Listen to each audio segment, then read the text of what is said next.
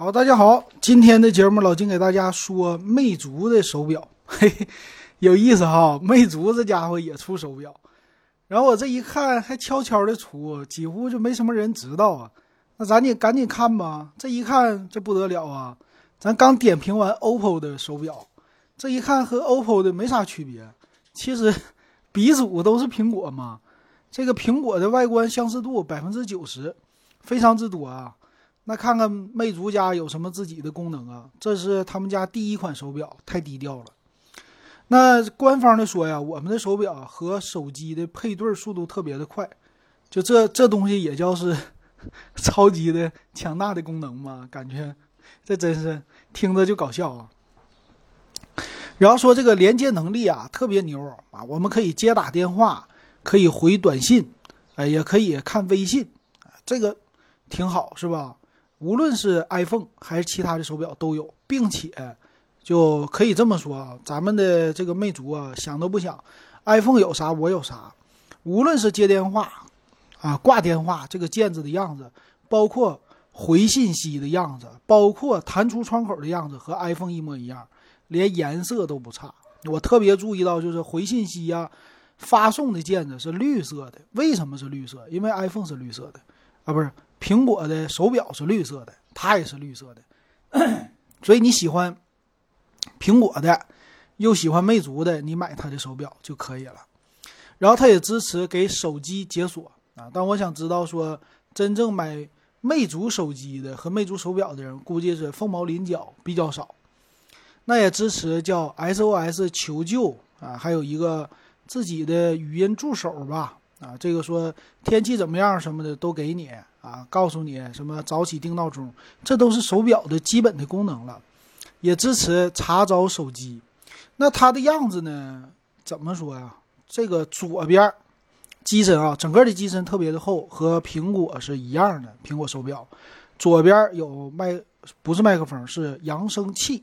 这扬声器呢，从苹果的设计开始，到小米超啊，到 OPPO 超啊，现在到魅族超都一模一样，但是右边有一些不同。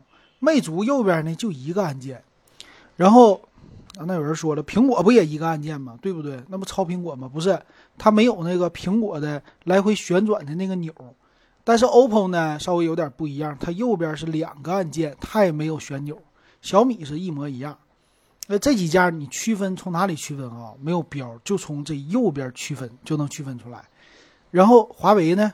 华为的话有自己的特色啊，圆表盘、方表盘的也有啊，也是从右边去看，剩下的你几乎看不出来，你只能看它的圆角、倒角啊，就这么之分。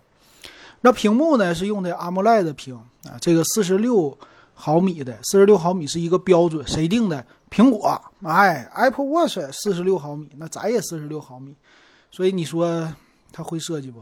哎，这是没办法，现在就这样。然后因为用了 AMOLED 的屏，好处就是我们现在屏屏幕可以支持就表盘息屏显示，哎，这个就是安卓手表的可玩性啊高。然后再有一个表盘可以用照片啊，还是那样啊，苹果有啥我有啥，连苹果的高山壁纸都给拿来了。然后外壳呢用的是铝合金的外壳。呃，说是什么陶瓷的工艺，这就不用说了。哎，就还是那句话，苹果啥样我啥样就完事儿了啊。然后表带也是那个配置，那它的这个表带怎么连接的呢？连接稍微好像是一个小卡扣，和苹果稍微有那么一点的不同啊，这个挺有意思。然后底座充电也是磁吸式的，啊，包括这个手环的。怎么说呢？就是这个手表的表带儿啊，和苹果的设计都是一模一样的。这个现在不叫山寨了，只能说是借鉴，哎，都不敢说是高仿。有意思吧？啊，这磁吸底座咱也不说了吧。充电说速度也很快。再有就是健康的功能，支持血氧、心率监测、压力监测啊。血氧现在是标配啊，久坐提醒也是，该有的都有，呼吸训练也有。啊，但是没有心电图，呃，这个看起来现在就是心电图有的一个是 OPPO 家，一个是苹果家啊，就这两个是独有的。包括苹果现在还在国内不算是开通了这个功能，其他家呢都不学啊，就有一个血氧就完事儿了。那运动模式就不用说了，肯定百十来种。那平台呢，和 OPPO Watch 二是一样的，嗯，骁龙的四幺零零。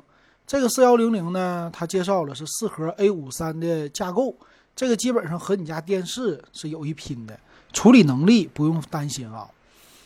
再有啥呀？说续航，续航能达三十六个小时，跟苹果也是一样的，没区别啊。然后底座的话呢，包括充电的方式都跟苹果一样，这就是个山寨苹果呀。说充电十五分钟用一整天。OPPO 宣称充电十分钟，以后小米估计就是充电九分钟通勤一整天。这个啊，我感觉就是一个文案上的文案上的宣传啊，其实都是一样的。再有支持省电模式，能延长十二小时。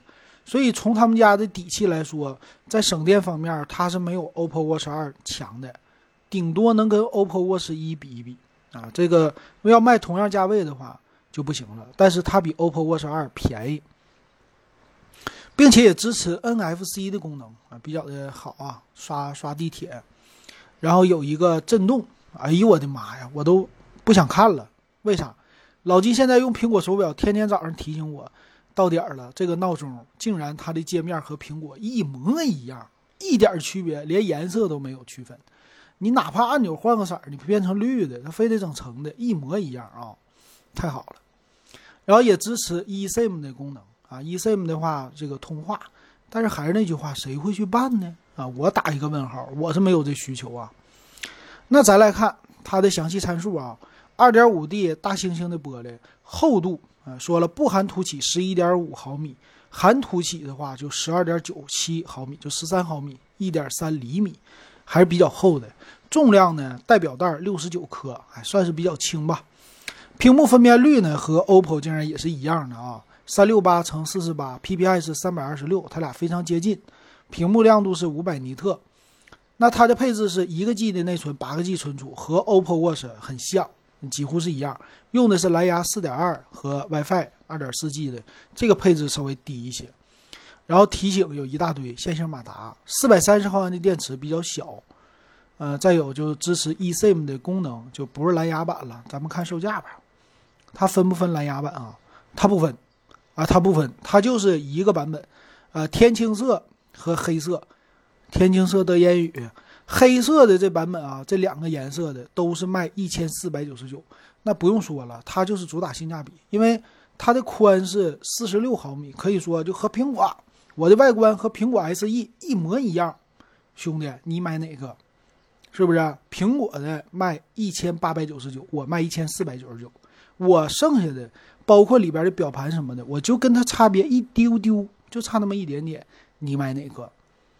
我我买苹果，我肯定不买它。为啥？我没有魅族手机。那你要是魅族手机，真喜欢这个品牌，你去买它。如果你也没有魅族手机，你也没有苹果手机，那你去买 OPPO。买 OPPO 一代不买二代，一代其实这些功能都有了，啊，也挺好看的。那买二代呢？OPPO 的二代比它的功能还是强的，呃，价格肯定也高了，高了五百块钱。但是里边的东西，比如说充电最最重要的电量啊，还有其他的这个外观呢，都会比魅族更好的。所以每个人的定位都是有各不相同的啊。行，今天就给大家说到这儿，感谢大家收听还有收看。